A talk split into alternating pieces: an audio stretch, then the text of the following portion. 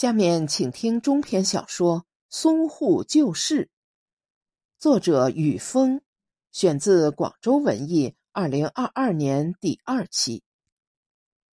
自从落脚上海，乔新甫与乔新成两兄弟一直住在苏州河边。那天，乔新甫趴在中式飞檐楼斜顶的南侧青瓦上，只探出额头和眼睛。看对岸十九路军噼噼啪啪跟日本兵开仗，日本人的炮弹不仅从东边街巷后头打来，还从天上嗖嗖成串的往下落。东洋飞机像脑袋长错地方的红头苍蝇，漫天飞舞打旋儿，肆无忌惮轰炸民房和十九路军街头工事。三层楼不算高，望不见。大片战场，不过十九路军的军装颜色比日本海军陆战队军装颜色深。近河岸的攻防，心腹一目了然。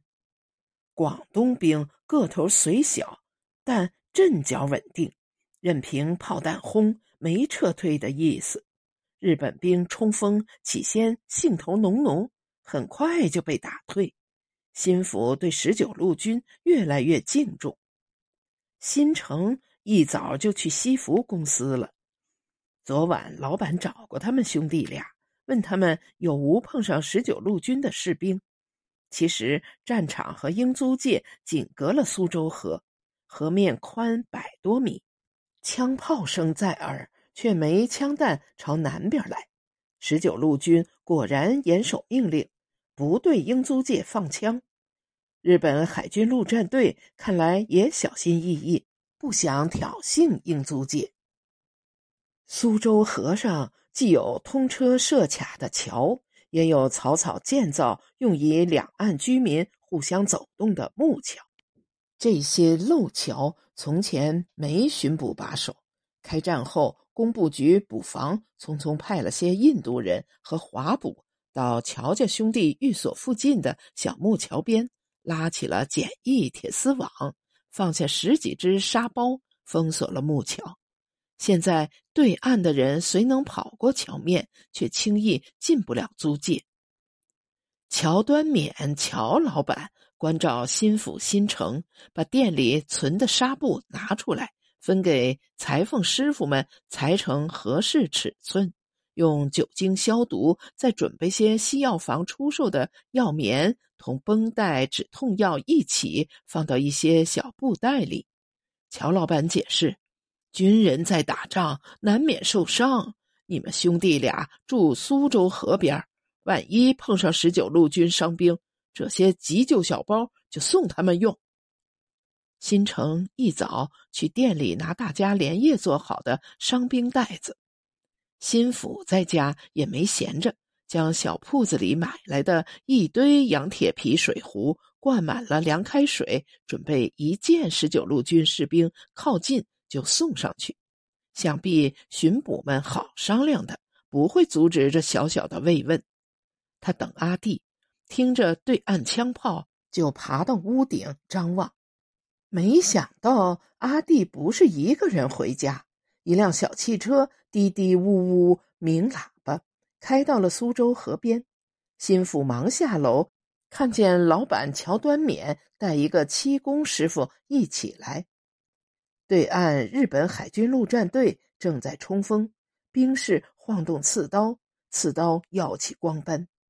日本兵的头盔像扣在头上的瓦盆是最显眼的一动物。十九路军没动。全趴在掩体里打枪，打着打着，等互相接近了，就见中国士兵们从掩体里跳出来拼刺刀，两群人纠缠在一起。还是乔端冕眼尖，他手一指，有人上木桥了。四个人争先恐后往楼下跑。心腹背着那些水壶，跑到楼下，从汽车里拿出特意放着的伤兵袋子。个人捧牢，就朝小木桥边来。很多人也在往桥边跑，脸上有兴奋和迷惘的表情。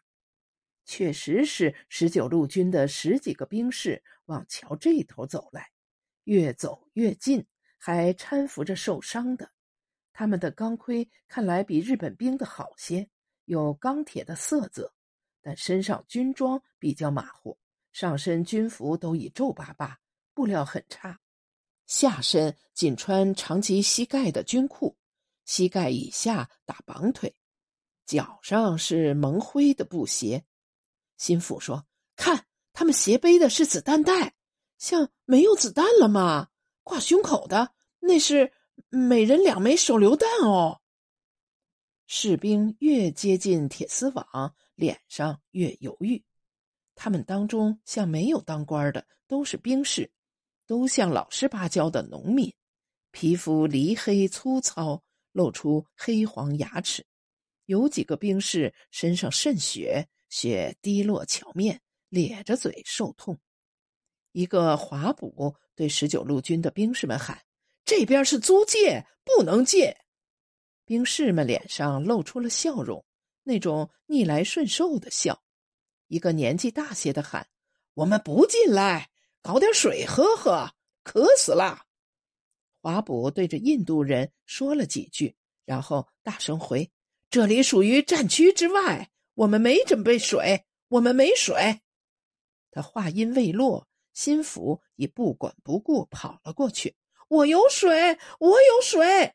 他扑到铁丝网上，巡捕们互相看看，没拦阻。心腹挥着手，把水壶从铁丝网上方轻轻抛出去。年轻的兵士们欢呼起来：“谢谢老乡，谢谢老乡，你救命啦！”乔端冕一步跨到印度巡捕们面前，他穿着好西服，打着漂亮领带，看着就是个上等人。西克人挺起身，向他庄重的点点头。乔端冕讲英语：“请允许我们。”给伤兵几个纱布袋，他们把小袋子也一一扔过铁丝网。士兵们喝了水，打开袋子，开始给伤兵裹伤。新城喊道：“袋里有止痛药，痛得很了就吃一粒。”士兵们立成一排，向铁丝网这边的人群敬了军礼，脸上凝重起来。他们拿起枪，又朝交火的地面跑回去。一下子跑进被炸烂的街巷，不见了。那个三十多岁的华补摇着头叹：“作孽，作孽！里头那几个小兵，我看才十五六岁呀。他大概家里有小囡，小囡年龄恐怕已与兵士接近，心就软了。”大家站着议论纷纷。这一座桥封死了兵士逃出战场的生路。大家站在生的一边，看死亡在桥那边上演。乔端冕谢了巡捕，才要转身，只听有人急喊一句，声调恐怖：“日本兵！日本兵过桥来啦！”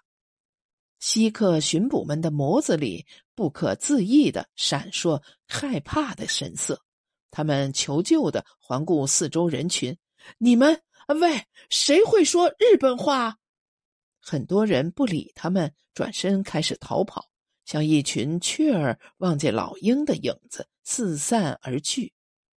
乔端冕伸出手，想安抚众人：“我会讲日本话，别怕。”新府和新城不自觉地挪动身子，站到了老板前头，像是一对保镖。日本兵们正犹犹豫豫走过桥面来，他们抬着两个倒下的兵士。他们走近了，头盔下同样是农民黧黑的脸庞。他们的军服比中国兵的好，裤子是长的，小腿上在裤子外边打绑腿。他们的鞋也是橡胶的。乔端冕看见日本兵腰里扎着皮带，皮带上一边挂短剑，一边是手枪匣子。他们现在没端枪，步枪挎在肩上。对这里的人并无恶意。日本兵一共七个，两个受了挺重的伤，他们还很犹豫，犹豫着慢慢走进铁丝网，望着那两个印度巡捕。他们开始讲话了，只有乔端冕能听懂。讲话的是个低级军官，请帮助，伤兵快要死了，我们的救护品用完了。乔端冕把他的原话翻译给了巡捕们，巡捕的回答和先前一样：“这里是英租界，我们没有准备水和药品。”日本兵们疲惫的放下他们受伤的同伴，沮丧的站在铁丝网外面。那个低级军官凝视着苏州河黑色的水流，手朝后摸，从手枪袋子里摸出枪来。他转身去看那两个伤兵，蹲下身子对着伤兵喃喃说着什么。乔端冕仔细听了一会儿。才听清他说的是会负责把尸首送回国。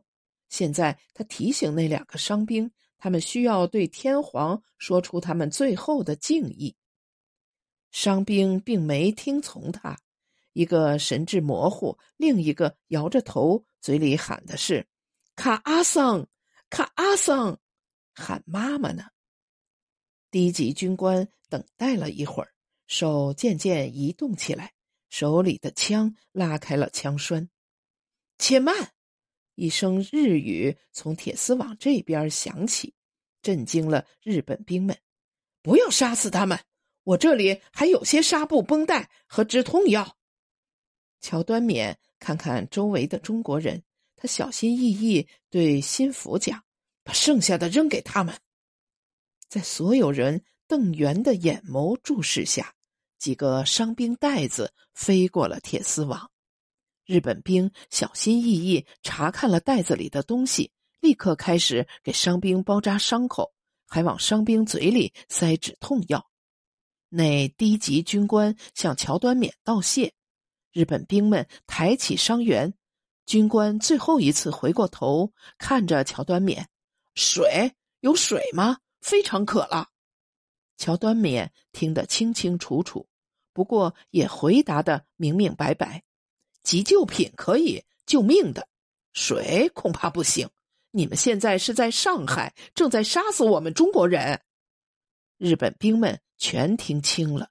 那军官对着乔端冕微微鞠躬，转身哑着嗓子喊了一道口令，勉力一起朝对岸战区跑回去。也消失在大家的视野里。